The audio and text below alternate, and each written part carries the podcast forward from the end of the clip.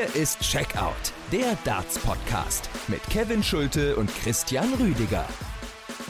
Das WM-Finale 2024 steht. Letztes Jahr war es ein Michael, diesmal wird ein Luke den Titel holen. Das wissen wir schon jetzt nach dem Halbfinalabend. Luke Littler besiegt Rob Cross, Luke Humphreys besiegt Scott Williams. Es ist mittlerweile nach Mitternacht hier in London nach dem 15. Abend der Darts-Weltmeisterschaft 2024. Wir melden uns erneut mitten aus einem mit Kabeln durchsäten Hotelzimmer. Hier ist Checkout, der Darts-Podcast powered bei Sport 1. Danke fürs Einschalten an dieser Stelle. Ich bin Kevin Schulte und ich grüße Jan Toden, der sitzt mir gerade wieder gegenüber. Hallo. Hallo Kevin. Und zugeschaltet natürlich unser, ja sozusagen Außenreporter in Good Old Germany, Christian Rüdiger. Hi.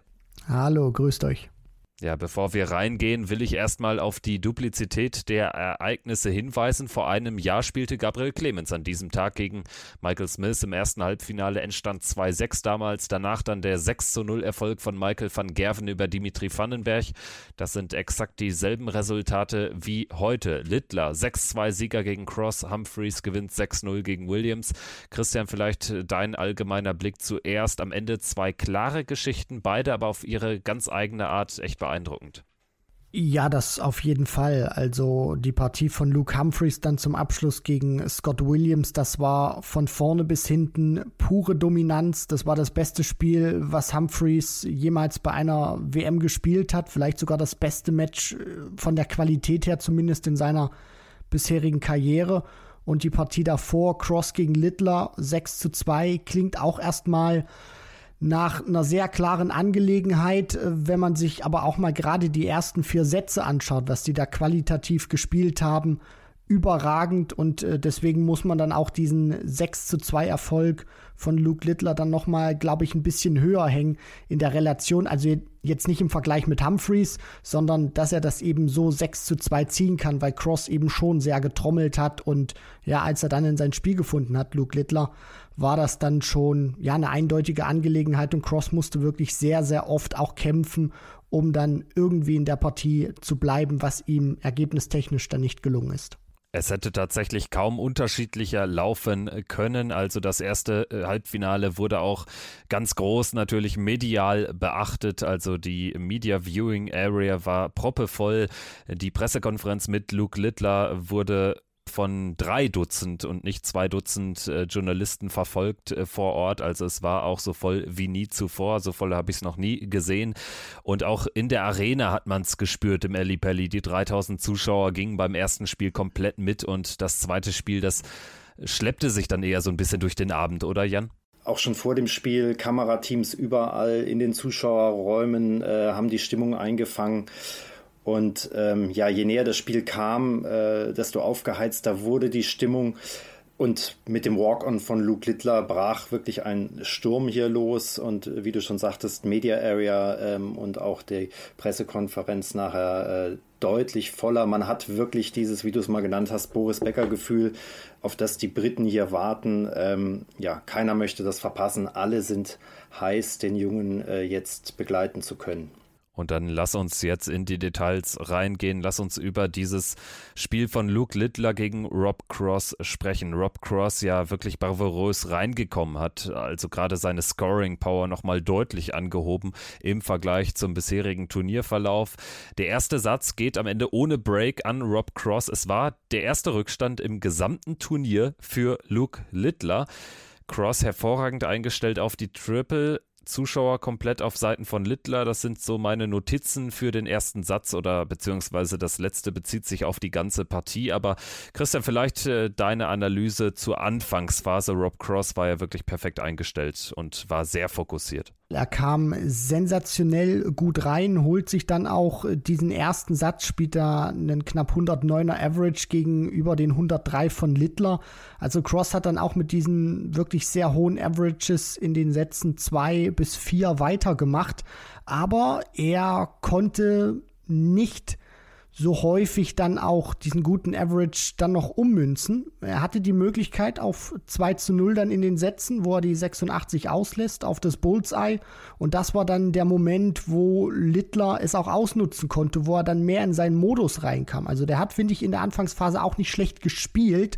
Nur man hat schon gemerkt, das ist jetzt auch was anderes für den fast 17-jährigen Luke Littler. Jetzt liegt er mal hinten. Jetzt kann er die Partie nicht von vorne wegspielen. Jetzt kann er nicht, äh, wie das Michael van Gerven und Phil Taylor jahrelang gemacht haben, sich den ersten Satz holen bei der Weltmeisterschaft und dann schnurstracks einfach davonrennen und den Gegner nicht mehr reinlassen, sondern er hat schon Gegenwehr bekommen von Cross und wenn der das 2-0 in den Sätzen macht, läuft die Partie vielleicht ein bisschen anders, aber das ist alles nur Spekulation. Von daher, Littler hat es ausgenutzt, hat dann auch dieses sensationelle Niveau von äh, Cross äh, gekontert und ähm, ist immer mehr zu seinem Spiel gefunden und ja, hat einfach das gemacht, was man von ihm bei dieser Weltmeisterschaft gewohnt ist. Sehr souverän auch gespielt. Vor allem auch diese Covershots runter auf die Triple 19 haben dann wieder richtig gut funktioniert. Also das hat er wirklich sehr, sehr abgezockt dann gespielt. Im zweiten Satz war er erneut auch äh, richtig gut auf Schiene, hatte dann sich auch einen weiteren Dart zum nächsten Satzgewinn erspielt. Auf Bull müsste das gewesen sein. Das gelingt Rob Cross nicht, der innerhalb des zweiten Satzes das erste Break geschafft hat. Littler kam direkt mit dem Break zurück, nachdem Cross dann eben dieses Bull verpasst im vierten Leck des zweiten Satzes. Und dann spielt Luke Littler einen sehr, sehr guten Decider, checkt 74 Punkte in gefühlten 0,6 Sekunden. Also da war es selbst für den Spotter zu schnell gegangen. Also das ein ganz wichtiger Moment in der Partie. Ja, das war fast äh, Ricky Evans äh, äh, Geschwindigkeit. Ne? Ich denke, dann ab dem Moment kippt das Spiel auch langsam so ein bisschen. Bis dahin ja auch äh, sehr, sehr ausgeglichen oder im weiteren Verlauf. Ich glaube, in den ersten fünf Sets spielen die äh, 24 von 25 möglichen äh, Legs. Am Anfang haben wir uns da so ein bisschen angeguckt, weil Luke Littler ganz anders als bisher im Turnier äh, doch auch immer mal wieder Aufnahmen ohne äh, Triple hatte. Aber dann spätestens im äh, zweiten Leg des dritten Satzes, als er ähm, die 142 rausnimmt, äh, da war die Sicherheit da, sein Scoring ähm, nahm immer zu. Das von Cross, was ja überhaupt nicht schlecht war, äh, ging aber so leicht äh, tendenziell zurück und brach ja dann im hinteren, muss man doch sagen, ab dem fünften Set, Set deutlich ein. Da erreicht er immer nur noch so um die 90 bis 95. Ähm, ähm, und da war die Tendenz klar und die Halle war ja auch also da deutlich hinter Littler und hat das nach vorne gepeitscht. Luke Littler gewinnt die Sätze 3 und 4, die natürlich ohne eine Pause dazwischen durch stattfanden. Also da hat er dann den Schwung auch jeweils gut mitnehmen können. Aber nach dem vierten Satz äh, stand äh, Cross meines Wissens nach immer noch bei 108 Zählern. Also da ist er dann auch einfach in einen furios aufspielenden Littler reingelaufen, der auch jeden Moment äh, für sich mitgenommen hatte. hatte. Ich hatte mir zu dem Zeitpunkt nach dem vierten Satz ein Zwischenfazit aufgeschrieben. Christian, da würde mich deine Meinung interessieren. Wie hast du es betrachtet? Dass äh, Cross nach diesem Start, der für seine Verhältnisse das Fünkchen extra mehr hatte, ne? also gerade die Scoring Power, dass äh, für seine Verhältnisse er nach so einem Start muss er 2 zu 0 führen gegen Luke Littler, ansonsten hat er kaum noch eine Chance, diese Partie zu gewinnen. Das habe ich mir nach dem vierten Satz notiert. Wie hast du es betrachtet zu dem Zeitpunkt? Was war da der Grund, weshalb Littler wirklich dann auch davonlaufen konnte in der Mitte der Partie? Ja, ich glaube, der Grund, warum Littler dann auch diesen Vorsprung sich herausspielen konnte, war, dass er diese Sicherheit äh, bekommen hat. Also, wie du auch schon sagst, am Anfang Cross hat er direkt versucht, den jungen Burschen da in die Schranken zu weisen. Und ich finde, das hat auch wirklich im ersten Satz funktioniert und auch im zweiten hat das geklappt. Littler hat da schon eine etwas andere Körpersprache an den Tag gelegt. Wenn da mal ein Dart abgelenkt wurde in die fünf oder die Triple nicht so funktioniert haben, obwohl er wirklich vom Standard her gut gespielt hat. Nur es hat ein bisschen anders auch gewirkt. Da hatte ich das Gefühl, er ist ein bisschen unruhig, beziehungsweise das läuft jetzt nicht so nach Plan, beziehungsweise auch der muss sich etwas anderes einfallen lassen oder es läuft halt nicht so, wie er das bislang die ganze WM eben durchgespielt hat. Er geht früh in Führung und spielt das Spiel von vorne weg und die anderen müssen seinem brutalen Scoring hinterherlaufen und das schaffen sie dann einfach nicht mehr. Und wenn er da mit 2-0 in Führung geht, dann wird das vielleicht auch vom Mindset her bei Luke Littler ein bisschen anders werden. Ist es dann nicht geworden mit dem Gewinn des zweiten Satzes, wo er dann auf Pari stellen konnte, wo absolut nichts passiert ist, wo es dann in diesen dritten Satz reinging ist er immer ruhiger geworden, auch von seiner Körpersprache her, hat mehr Sicherheit ausgestrahlt und äh, das hat er dann auch in seinem Scoring und auch dann in seiner Doppelquote gezeigt. Etwas äh, später im Spiel ein ganz wichtiger Moment in Satz Nummer 6, das vierte Leck. Littler führt in diesem Satz mit 2-1, verpasst ein Set-Dart. Cross kann das aber nicht ausnutzen und Littler bekommt dann eben nochmal die Möglichkeit, lässt sich nicht zweimal bitten und geht mit 4 zu 2 in den Sätzen in Führung. Also den sechsten Satz dann nochmal in den Decider zu bekommen, wäre natürlich für Rob Cross dann auch nochmal eine Möglichkeit gewesen. Also klar, am Ende steht hier ein 6 zu 2, aber es gab schon den ein oder anderen neuralgischen Punkt im Spiel, wo es noch anders hätte laufen können, aber es sehr viel hätte, wenn und aber. Letzten Endes äh, sind es dann auch dominante Sätze hinten raus von Littler, gerade Satz Nummer 7, äh, wo er es äh, wirklich dominant von vorne wegspielen kann. Satz Nummer 8, da haben wir dann im ersten Leck direkt den 132er Check über Bull, Bull, Doppelt 16. Ich meine, in dem Medienraum, da ist immer so ein Getuschel, sag ich mal, ne, so eine Grund, so ein Grundsoundteppich, aber es gibt dann doch selten Momente, wo jetzt irgendwie gewisse Spielszenen so richtig kommentiert werden und da halte so ein Oh durch den Medienraum. Also das ähm, erlebt man nur in, in ganz besonderen Momenten und das war so eine. Also da war dann spätestens jedem klar, nicht nur im Medienraum, sondern auch, ich glaube sogar selbst Rob Cross hat da nicht an ein an ein erneutes Comeback Dobischen Ausmaßes äh, geglaubt, oder wie, wie habt ihr es betrachtet? Äh, aus meiner Sicht war auch das äh, sechste Set war letzten Endes entscheidend. Hier hat er die Chancen, hier muss er äh, checken und letzten Endes das Anwurfset von Luke Littler an sich holen. Dann wäre das nochmal vielleicht offen gewesen. Und danach äh, hatte man von der Körpersprache her das Gefühl, dass es nicht mehr so kippen kann. Im achten Set gab es dann nochmal einen Moment, wo sich äh, Rob Cross äh, nochmal mit einer hohen Aufnahme auf ein Doppel rettet und äh, das vierte Leck holen kann. Aber Luke Littler hat sich ja durch nichts aus der Ruhe bringen lassen und hat einfach weiter durchgezogen. Das war wirklich überragend und überzeugend. Am Ende steht also dieser klare Erfolg im Decider von Satz Nummer 8, waren es dann auch nochmal 8 Punkte in den eben schon angesprochenen gefühlt 0,6 Sekunden. Auch hier war es für den Spotter schwierig hinterherzukommen. In zwei Darts auch äh, diesen für ihn wirklich riesigen Moment so wegzuchecken ist auch besonders beeindruckend. Christian, äh, dein Blick darauf, 80 Punkte in zwei Darts in der Situation als 16-Jähriger. Ich möchte es nicht zu oft betonen, aber es ist nun mal sein WM-Debüt und selbst wenn er jetzt 24 wäre oder so, ne? Erste WM, er kommt hier als ungesetzter Spieler rein, führt 5 zu 2 gegen Rob Cross und es gibt aber auch wirklich gar keinen Moment, wo er wirklich ein bisschen aus der Haut fährt, wo man ihm die Nervosität anmerkt, wie das äh, bei erfahreneren Leuten teilweise deutlich stärker der Fall ist. Das ist auch ein Grund mit, also warum dieser Hype auch so ausgelöst ist, dass der da oben steht und so spielt, als ob er nicht menschelt in bestimmten Momenten. Und was ich auch sehr beeindruckend eben bei Luke Littler finde. Und mal schauen, wie dann auch dieses Finale wird, über das wir gleich dann noch sprechen werden gegen Luke Humphreys, weil er das mit einer sehr großen Souveränität dann auch über die Bühne bringt. Also wenn der einmal führt bei dieser WM, dann ist das bislang für den Gegner unmöglich gewesen, den einzufangen. Und sie hatten dann mal ganz wenige Möglichkeiten, aber selbst wenn er dann mal ein paar Doppel auslässt und dann holen sie eben einen Leck und dann geht's in den Decider, dann war er meistens auch wieder zur Stelle. Also ich glaube, das ist einfach so ein Schlüsselfaktor, der auch damit reinspielt, warum so viele aktuell von ihm angetan sind, weil er ist bei diesem Turnier, ähm, einen anderen Richtwert haben wir bislang noch nicht, außer ein paar Matches auch noch bei den UK Open ein paar Monate zuvor, dass er das wenn er in Führung ist, wirklich sehr abgezockt und bislang cool runterspielt. Danach auf der Pressekonferenz, wie schon erwähnt,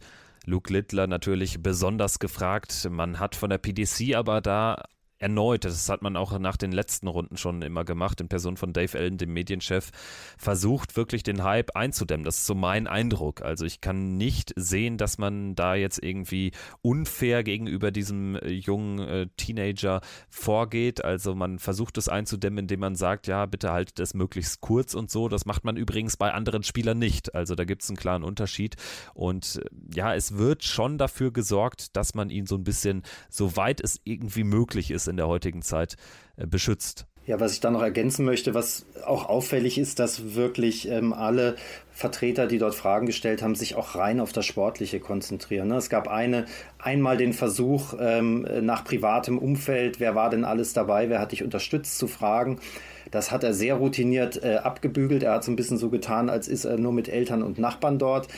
Ähm, aber ansonsten waren es rein sportliche Fragen und äh, man hat ihn auch nicht in irgendwelche Sensationsaussagen gedrängt. Und wie du schon sagst, es sind deutlich weniger Fragen gewesen als bei allen anderen, obwohl sicher jeder der Anwesenden gerne noch zwei, drei Dinge hätte wissen wollen ja, so viel äh, zu dem Thema, ne, dass ich jetzt auch in, in äh, sozialen Medien gelesen habe mit dem Overhypen und so, dass dieser Eindruck offenbar entsteht bei einigen ähm, Zuschauern aus äh, Deutschland oder auch aus anderen Ländern, äh, Christian, weil wir auch die Diskussion hatten rund um die Anderson-Aussagen und so. Jetzt will ich dieses fast gar nicht neu aufmachen, aber wie betrachtest du das? Nimmst du die PDC so wahr, als dass sie da irgendwie schon was am Melken ist, dass sie irgendwie unfair mit ihm umgeht? Weil letztes Mal ging es ja da um die konkreten Gefahren. Aber wie äh, würdest Richtig. du die Ist-Situation beschreiben? Die Ist-Situation beschreibe ich folgendermaßen, dass man sich bewusst ist äh, von Seiten der PDC, was das auch gerade für eine Geschichte ist, die Luke Littler da kreiert. Und vielleicht waren auch Beispiele aus der Vergangenheit eben ein warnendes Signal oder es hat auch ein kleiner Lernprozess eingesetzt. Wie gesagt, kann ich noch nicht so richtig beurteilen. Das wird die Zeit einfach zeigen, wie Littler mit diesem ganzen Hype um seine Person umgeht, wie die PDC das auch managt. Aber Stand jetzt habe ich so das Gefühl, dass man wirklich sich auch ja dessen bewusst ist, was er da gerade schafft, aber sie eben auch wissen, dass der wahrscheinlich nicht äh, permanent 106er Averages produziert. Und ich glaube, das ist dann auch einfach wichtig, dass sie die Message senden, der spielt gut, aber man darf jetzt nicht den Fehler machen als Fan und denken, der wird jetzt ähm, in den nächsten Wochen und Monaten auf der Tour weiterhin nur Averages von 100 plus ins Board brennen, sondern der wird auch irgendwann mal erden. Und da ist es eben auch ähm, wichtig, dieses Gefühl zu vermitteln. Der macht gerade eine sensationelle Story, aber wir wollen auch mal gucken, wie das dann weitergeht mit ihm ich bin auch froh, wenn jetzt nicht irgendwie die Luke Littler-Ära anbricht, wo er alles wegdominiert, denn diese überdominanten Spieler, die hatten wir zu Genüge in der Geschichte der PDC mit Phil Taylor allen voran und dann ja auch diese deutlich kürzere Periode, aber ebenso dominante Periode rund um Michael van Gervens äh, Prime Time. Also Luke Littler sehr souverän abgeklärt auf der PK. Ich habe am Ende, so gegen Ende dann gefragt, was denn bisher seiner Meinung nach der schwierigste Moment im Verlauf des Turniers war's und da hören wir mal in seine Antwort rein. I don't think there's really been anything difficult. I've lost my first set of the first of the first set today, and I've I've fought back and got over the line. I don't think anything's no disrespect, but I don't think anything's been difficult to me. Obviously, if, if quite a few sets went 3-2, 3-2, but I've just I've dug in. Also auch das lässt ja tief blicken, dass er sagt, ja, nicht respektlos möchte er klingen, aber es gab keinen schwierigen Moment für ihn ohne jetzt äh, diesen ersten Satz oder den zweiten Satz, wo es ja dann auch gut und gerne hätte 2-0 für Cross äh, stehen können, ohne den unerwähnt zu lassen. Aber der Mann hat schon recht im Prinzip und so spielt er auch. Ja, definitiv, Kevin. Also wenn er das so wahrnimmt, dann ist das erstmal seine Meinung und seine Aussage und äh, die muss man dann auch ähm, vollumfänglich respektieren. Und wenn man sich auch die Gegner mal anschaut, jetzt mit äh, klar Cross und da auch das. Aber würdest du sie teilen, die Meinung auch? Er hat es zumindest einfach aussehen lassen. So möchte ich es mal stehen lassen. Und wenn man auch den Satz gegen Cross sieht, den ersten zumindest oder die ersten beiden und eine kleine Phase gegen Gilding, sah es nicht ganz so easy aus. Aber wie gesagt, es ist nur der äußerliche Eindruck, wenn sich Littler da nicht wirklich bedrängt gefühlt hat, dann äh, muss man das auch einfach so, sage ich mal, stehen lassen. Was natürlich auch noch gesagt werden muss, es ist ja nicht das erste Major von ihm, sondern er hat ja bei den UK Open auch schon gespielt. Drei Runden, meine ich, überstanden, dann gegen Adam Gavlas, den späteren Halbfinalisten, ausgeschieden. Also Kennern der Szene ist ja bekannt, dass Luke Littler jetzt nicht erst seit einem Jahr Dart spielt. Ne? Das äh, muss man auch immer schon nochmal hier anfügen. Und ich finde, das macht es aber auch so monumental, dass ja jeder sagte, ja, also tollkühne Optimisten haben sicherlich äh, Littler ins Viertelfinale gesetzt. Wir haben über die theoretische Möglichkeit nach der Auslosung auch mal gesprochen, aber der Mann steht jetzt mit äh, gerade mal äh, fünf Sätzen oder so, die er verloren hat im gesamten Turnierverlauf im WM-Finale und spielt dort um 500.000 Pfund Preisgeld. Insgesamt 200.000 hat er schon sicher, er steht in den Top 32. Also es ist schon wirklich ein, ein Erfolg gigantischen Ausmaßes und da kann man es kaum so ganz nüchtern wegmoderieren alles. Ich denke, da hast du einen Punkt und das hat nachher Luke Humphreys auf der Pressekonferenz ja auch nochmal erwähnt. Ähm, die kennen den schon länger. Sie haben vielleicht noch nicht äh, alle gegen ihn gespielt, aber Luke Humphreys erwähnt einen Moment, äh, wo er den zwölfjährigen Luke Littler bei einem lokalen Turnier äh, getroffen hat und äh, dass der schon damals unglaublich gut war. Also die wussten, was da kommt und wie gut der schon seit Jahren ist. Ähm, jetzt erleben sie ihn das erste Mal face-to-face -face auf der Bühne und das wird sicher spannend. Aber er ist ja auch auf den anderen Touren jetzt nicht durch alles so durchgegangen, dass er jedes Turnier abgeräumt hat. Ich sehe noch nicht eine Ära, jetzt anbrechen, in der der äh, quasi äh, jedes Major des nächsten Jahres wegräumt. Stichwort Luke Humphreys. Lass uns gerne übergehen zum zweiten WM-Halbfinale. Das können wir sicherlich ein bisschen kürzer machen, denn es war auch deutlich kürzer und entspannter für den anderen Luke. Er gewinnt 6 zu 0 gegen den Van Gerven-Bezwinger Scott Williams. Dieses Ergebnis vielleicht vorneweg, um noch einmal auch Michael van Gerven hier zu erwähnen. Das äh, lässt jetzt die Pleite von ihm gegen Scott Williams am Neujahrsabend nicht gerade besser dastehen, Christian.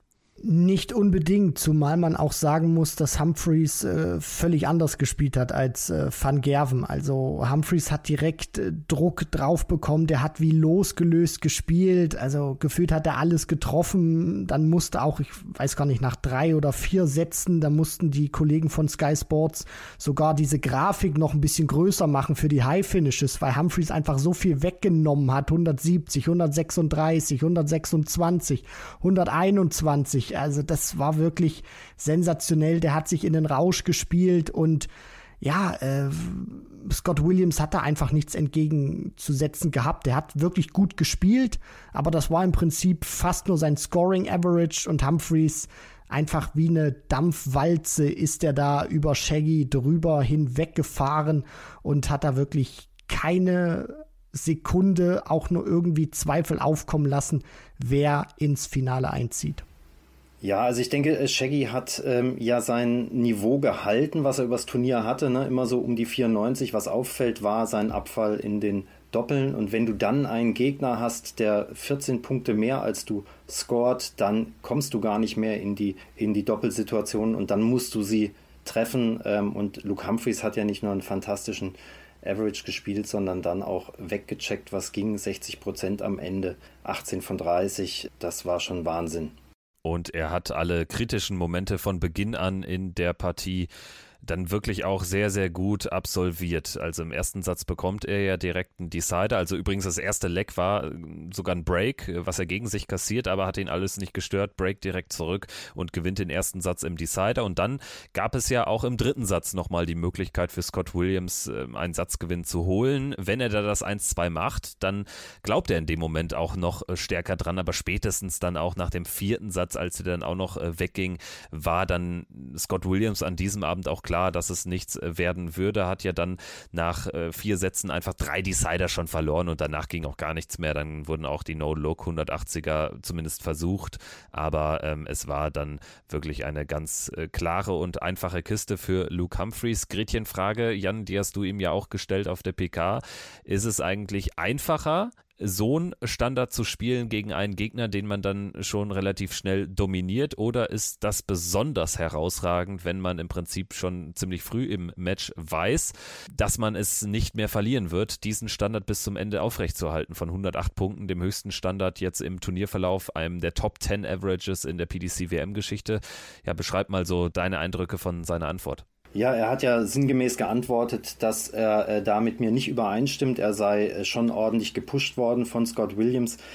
Puh, bei 18 zu 7 Legs am Ende ähm, kann ich das eigentlich nicht so ganz äh, unterstreichen. Und ähm, gerade weil Scott Williams ja auch, hat ihn ja überhaupt nur zweimal gebreakt. Durch diesen Unterschied im Scoring kam äh, Scott Williams ja praktisch nicht in die Situation, bei Anwurf Humphreys auf ein Doppel zu werfen.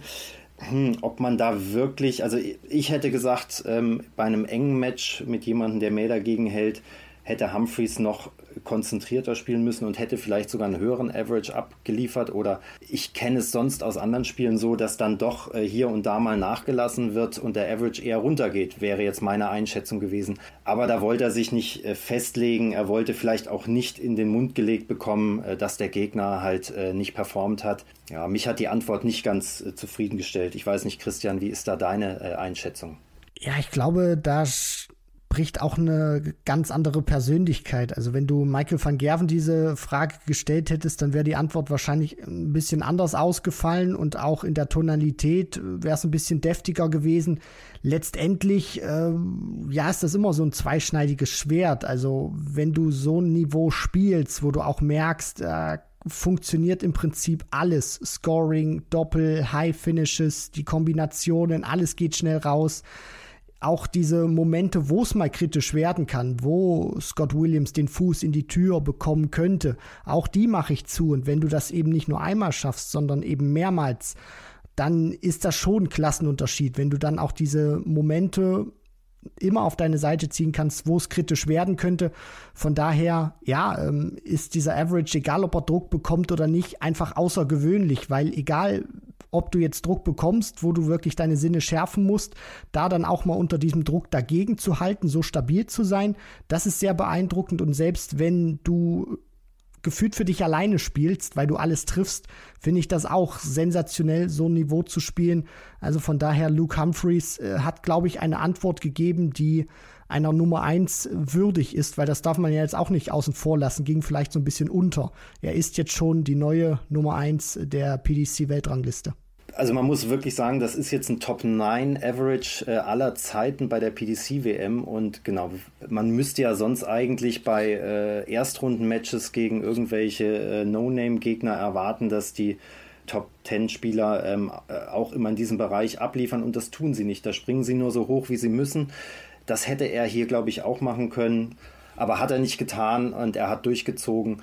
Ähm, und ich glaube, da ist Potenzial zur Steigerung und das wird auch Luke Littler mitbekommen haben. In jedem Fall haben wir jetzt einen neuen Führenden in der Weltrangliste, egal wie dieses äh, Spiel morgen ausgehen wird. Auch dazu wurde Luke Humphreys natürlich ganz zu Beginn der PK gefragt. Wir hören mal in seine Antwort rein, was ihm das bedeutet. Yeah, it's a, it's a massive moment because you know being world number one is, is something that you can only dream of as a kid. Um, and to finally reach that pinnacle for me is massive. You know, it's such a, it opens loads of doors. You know, there's there's only been quite a few, a minimal few world number ones over the years, and uh, you know, I joined them elite players that have finally you know managed to get to the mountain, and uh, it's a really tough one to get to because you you have to win a lot to get there. Um, so yeah, for me to get there is incredible, but. I think I said it yesterday. Uh, as much as I, I love being world number one right now, tomorrow would, would, would stay with me forever if I'm world champion. So my mind is fully focused on that. Also hatte ja auch schon nach dem Viertelfinale, meine ich, nach dem Erfolg über Chizzy gesagt, also Nummer eins ist etwas, das ist vergänglich, aber Weltmeister, das bleibt natürlich. Dann ist man für alle Ewigkeiten wirklich in den relevanten Geschichtsbüchern. Dementsprechend, ja, also er wird sich darauf nicht ausruhen können und dürfen. Bevor wir jetzt über das WM-Finale sprechen, ich würde ganz gerne noch auch ähm, etwas über den Verlierer sagen, über Scott Williams. Äh, da bietet sich schon die kritische Frage an. Vielleicht, Christian, kommen wir erst äh, zu dir ob wir da nicht sehr wahrscheinlich sogar von einem One-Hit-Wonder sprechen. Also Gabriel Clemens wird als solche schon teilweise bezeichnet, wobei der natürlich auch ein absolutes Monster-Match drin hatte in seinem Verlauf äh, gegen Gervin Price. Das war jetzt bei Scott Williams gar nicht so der Fall. Selbst gegen Michael van Gerven braucht er jetzt kein 100er Average oder so. Ne? Also wie siehst du es? Ist die Gefahr relativ hoch, dass Scott Williams vielleicht dann eher so jemand bleibt wie Jamie Lewis? Also, dass es so einen Abfall gibt wie bei Jamie Lewis, glaube ich nicht, aber ich weiß natürlich, worauf deine Frage ähm, hinauszielt. Ich denke jetzt nicht, dass wir ihn nochmal in einem WM-Halbfinale erleben werden, weil diese WM auch außergewöhnlich war, was auch das Ausscheiden von ja vielen, vielen Top-Leuten auch frühzeitig anbelangt und davon profitieren dann eben ungesetzte Spieler. Klar müssen die dann auch erstmal Gesetzte rausnehmen, das ist richtig. Das setzt dann auch eben bestimmte Dinge voraus und man muss dann auch da sein, egal wen du dann schlägst Äh, klar könnte man irgendwie ketzerisch sagen, wenn Van Gerven nur annähernd sein Niveau gespielt hätte, was er im Jahr 2023 bei der WM gespielt hat, dann wäre für Scott Williams nicht wirklich viel zu bestellen gewesen. Aber Van Gerven war an dem Tag nicht so drauf und Scott Williams hat das ausgenutzt und hat selber dann ja das gemacht, was nötig war, um eben diesen Sieg einzufahren. Von daher ähm, wunderbares Turnier gespielt. Aber ich denke jetzt nicht, äh, dass das irgendwie so eine Art Kickstart für ihn sein wird und er jetzt einer ist, der auch mal zukünftig äh, nochmal so einen tiefen Run bei der Weltmeisterschaft oder vielleicht auch bei anderen Major-Turnieren hinlegen wird. Ja, man kann da vielleicht auch noch ergänzen, ähm, ich fand sein Verhalten, als er merkte, das Spiel läuft nicht ganz in seine Richtung, dann auch nicht ganz professionell. Also wenn ich einem Rückstand hinterherlaufe und noch an mich glaube, ach, dann kommen eben No-Look äh, 180er, die dann keine 180er werden, nicht wirklich gut. Ähm, äh, das auch seine Körpersprache war dann nicht gut. Ähm, dieses Aufpeitschen des Publikums, was er die letzten Matches brauchte, um sich hoch zu pushen, hat dann auch nicht stattgefunden. Vielleicht hat er darunter gelitten, dass nach diesem Littler-Hype die Halle auch anfangs praktisch komplett leer war. Die Leute waren alle mal austreten, sich Getränke holen. Bei den Walk-Ons war nicht viel los. Ähm, vielleicht hätte er mehr Stimmung gebraucht, um da auf sein äh, Level an, an Motivation zu kommen. Aber ähm, ich fand es dann hinten raus teilweise ein bisschen unkonzentriert und unprofessionell. Fest steht in jedem Fall, wir haben einen neuen Weltmeister, der Luke heißt. In diesem Fall Luke Humphreys wird spielen gegen Luke Littler. Und lass uns jetzt nochmal die konkreten, entscheidenden Fragen vor diesem Endspiel durchgehen. Worauf wird es denn deiner Meinung nach ankommen, Christian, wer dieses Finale am Ende für sich entscheidet? Es werden wie immer Kleinigkeiten sein. Ich glaube, dass nach dem, was wir jetzt gesehen haben über das gesamte Turnier bei Littler und jetzt auch ähm, mit Humphreys, der sich gefühlt von Runde zu Runde gesteigert hat, werden beide vom Scoring her eine gute Partie abliefern. Also ich denke, da kann man schon mit dreistelligen Averages dann auch komplett rechnen, also nicht nur im Satz, sondern overall. Und dann ist eben die Frage, wer hat ähm, mal Krisen drin. Wie lange dauern die an? Wie schnell können sie sich da rausziehen? Wie stark sind auch diese Krisen? Also wie heftig fallen die dann auch aus? Und ähm, ja, wer schafft es dann auch wirklich in diesen entscheidenden Momenten besser da zu sein als der Gegner? Nicht nur vom Scoring her, sondern auch von den äh, Doppeln her, dann in diesen wichtigen Momenten da zu sein und ja, wer da diese kritischen Momente mehr auf seine Seite ziehen kann, der wird am Ende auch Weltmeister werden. Also ich habe es auch schon auf Social Media gelesen. Wenn die beide ihr Niveau spielen, wovon ich ausgehe, können wir uns auf ein Feuerwerk einstellen und auch eine enge Partie, wo dann wirklich Kleinigkeiten entscheiden. Ich denke, ähm, genau, was da vielleicht auch ganz interessant werden könnte, ist ja dieses Thema Distanz, was am Anfang immer kam. Kann der junge Kerl die lange Distanz gehen? Ich glaube, das hat er jetzt äh, gestern und heute bewiesen. Äh, dass er auch im Zweifelsfall in einem Finale über 13 äh, Sets gehen könnte. Ähm, spannend wird vielleicht der Start, ähm, ähm, wie er reinkommt. Jetzt war heute ein kleiner Rückstand, aber den konnte er schnell umbiegen. Sollte es da mal 0 zu 2, 1 zu 3 stehen und äh, Humphreys ähm, die Form von heute konservieren, da bin ich mal gespannt, wie er reagiert. Andererseits ähm, kann das Ganze natürlich auch andersrum laufen und die Frage ist, wie Humphreys dann reagiert. Humphreys hat das auf der PK eigentlich ganz cool beantwortet. Er hat das so in alter Otto Rehagel-Manier äh, gesagt, es gibt für ihn äh, nur gute und schlechte Spieler und hier steht ihm guter Spieler gegenüber, der ihn fordern wird, weil die Medien oder die, die, die Vertreter, die dort waren, ja immer wieder dieses Thema 16 und er ist 16 und er ist so reif. Da hat er gesagt, das ist mir egal. Ähm, das ist ein erfahrener Spieler und den nehme ich ernst. Aber wenn ich mein Niveau von heute bringe und er bringt eins, das höher ist, dann hat er nachher auch verdient gewonnen. Ja, und wir können ja mal einen Blick auf die Statistiken werfen in diesem Turnier. Also bislang haben wir ein Tournament Average von Luke Littler bei 101 Zählern pro Spiel im Schnitt, 101,82. Bei Humphreys stehen wir bei 99,33, ist zuletzt aber deutlich angestiegen, weil er hatte ja auch dieses 91er-Match gegen Ricardo Pietrezco dabei, gegen Lee Evans in seinem Auftaktspiel auch nicht so überzeugend. Gegen Joe Cullen war es dann besser, aber auch extrem schwierig, haarig, gefährlich. Zwei Matchstarts überstanden, danach jetzt zwei sehr souveräne Erfolge. Luke Littler hat 161 Mal ein 100 plus gespielt, 164 Mal die 100 plus Aufnahmen bei Humphreys, bei den 140ern ebenfalls knapp pro Humphreys 87 zu 82. Man muss da allerdings ja sogar noch mit einpflegen, dass äh, Humphreys weniger Partien absolviert hat, aber dafür, also nach Sätzen müsste er mindestens äh, pari pari stehen wahrscheinlich, weil er ja diese zwei Marathon-Matches gegen Kallen und äh, Petrezko hatte. Bei den 180ern übrigens stehen wir bei 50 zu 50 und die Doppelquote 45 Prozent bei Littler, 41 bei Humphreys. Also das verspricht ein enges äh, Finale und ich äh, wäre sehr froh über 13 Sätze. Heißt natürlich, dass unsere Aufnahme extrem spät wieder stattfindet, aber ist ja nur ein Spiel. Das kriegen wir dann auch nochmal hin zum 16. und letzten Mal hier im Rahmen der Weltmeisterschaft 2024. Übrigens das letzte Mal, dass wir ein 7 zu 6 hatten im WM-Finale, war Anderson Taylor 2015. Also das liegt ein paar Jahre zurück ich denke mal, Christian, mit einem äh, 13-Set-Thriller könntest du dich auch anfreunden, oder? Auf jeden Fall. Also, weil du das Match auch nochmal ansprichst, das ist für mich eines der besten WM-Finals auch aller Zeiten gewesen. Nicht nur von der Qualität, sondern auch von der Dramatik. Und ich glaube, die beiden könnten uns, wenn es über 13 Sätze geht, auch ein schnelles Best of 13 ähm, geben, in Anführungszeichen ein schnelles, weil sie beide auch auf einen sehr zügigen Rhythmus stehen, den selber spielen. Von daher, ich hoffe einfach, ja, dass ähm, Luke Littler nicht jetzt, wie er das gemacht hat, immer durchs Turnier gefegt ist, sondern dass es richtig eng wird, dass Humphreys auch nochmal das Niveau vom Halbfinale zeigen kann und dann, glaube ich, wird es eine spannende und vor allem auch enge Partie. Also sofern beide tatsächlich ihr Niveau der letzten Partien zeigen, dann ist das garantiert, dann ist auch ein langes Match, ein enges Match garantiert und dann wird es auf wenige Momente ankommen. Gleichzeitig, ich würde auch nochmal erwähnen wollen, also sollte Humphreys wirklich die ersten zwei Sätze sich schnappen, zweimal also erstmal Littler mit ein paar Gedanken in eine Werbeunterbrechung äh, bringen, dann bin ich auch mal gespannt, wie dann eben die Reaktion ausfällt.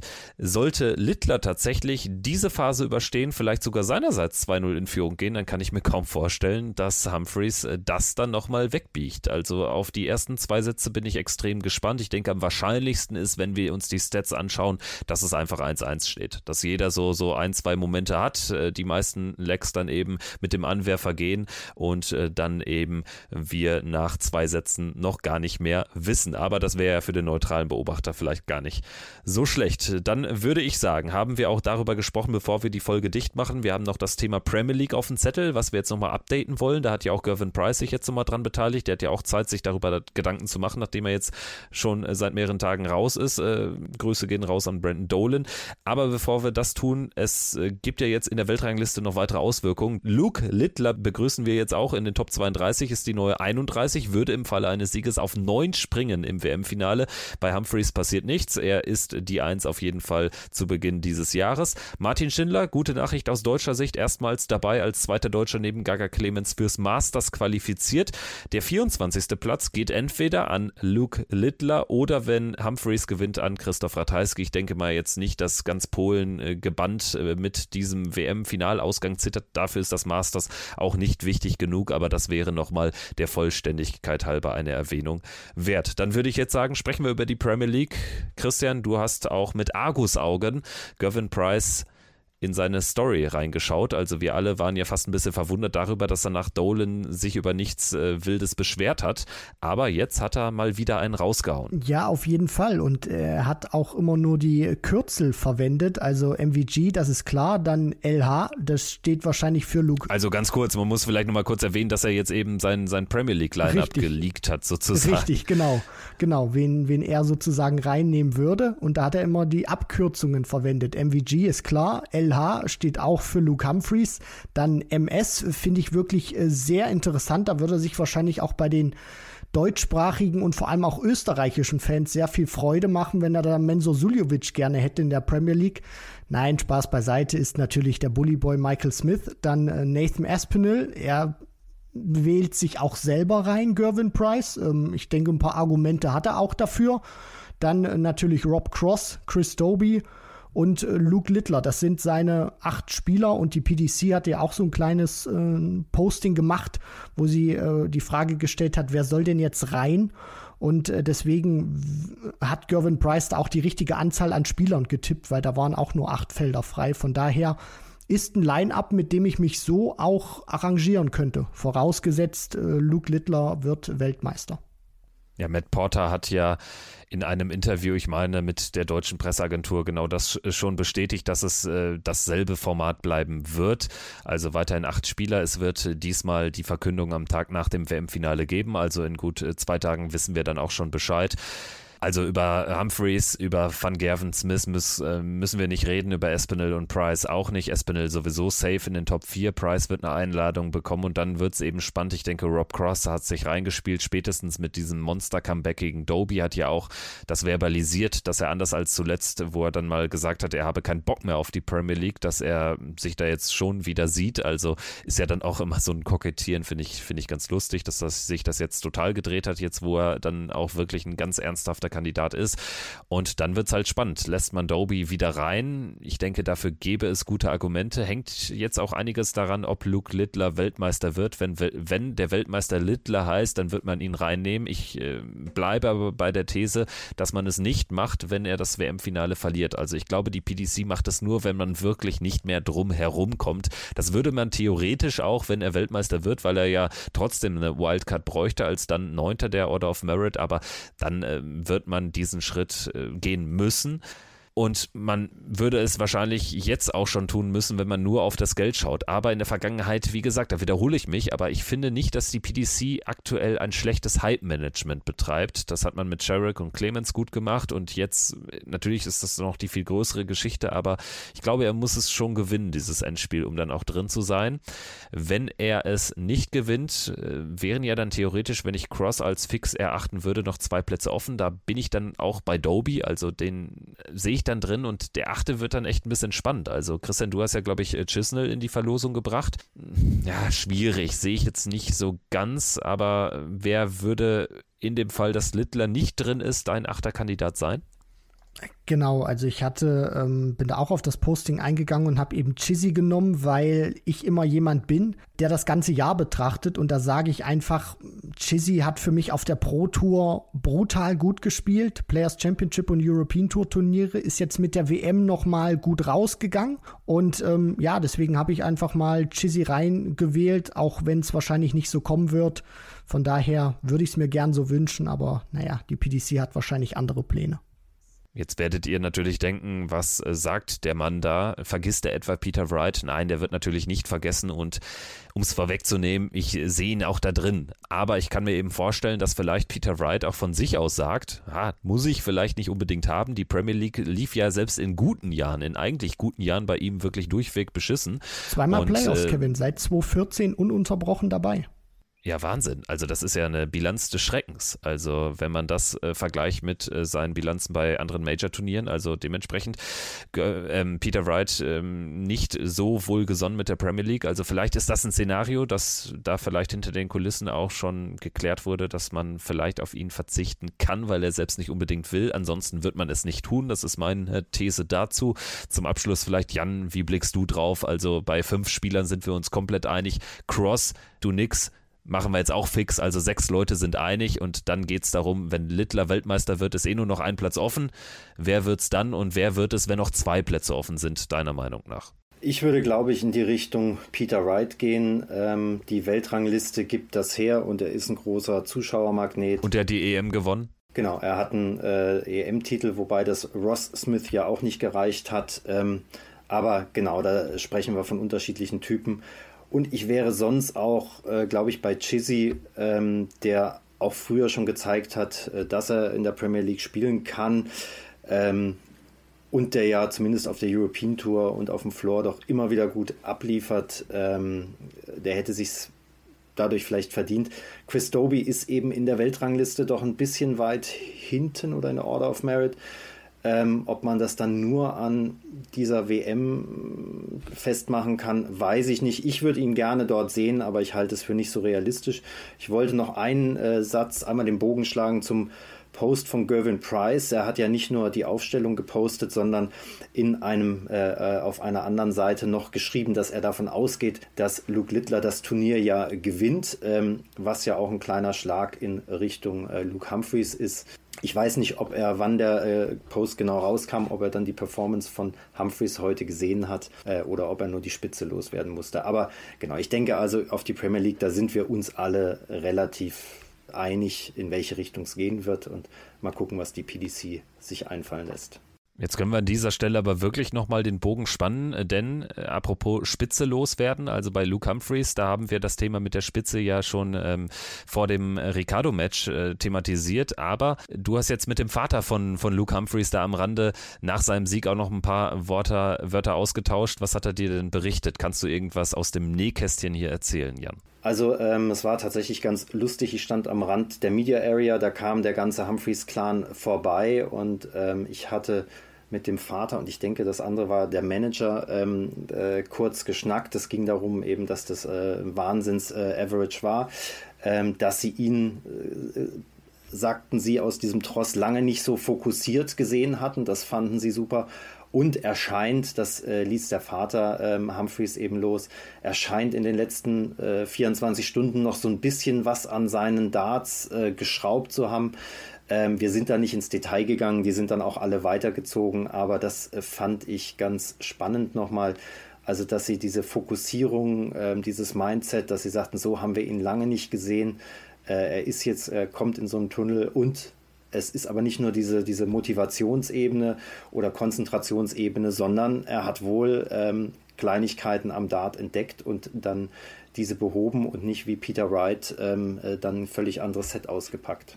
Und das im Moment einer Siegesserie, muss man ja auch sagen. Ne? Also die sagen hier, 18 Siege in Folge sind es und die sagen, wir haben ihn lange nicht so fokussiert erlebt. Aber daran erkennt man ja auch, was das für ein Arbeiter ist, was für ein Perfektionist dann auch und wie er auch trotz äh, den Siegen erkennt, dass es etwas zu verbessern gibt. Das hat er heute getan. 6 zu 0 Sieg über Scott Williams.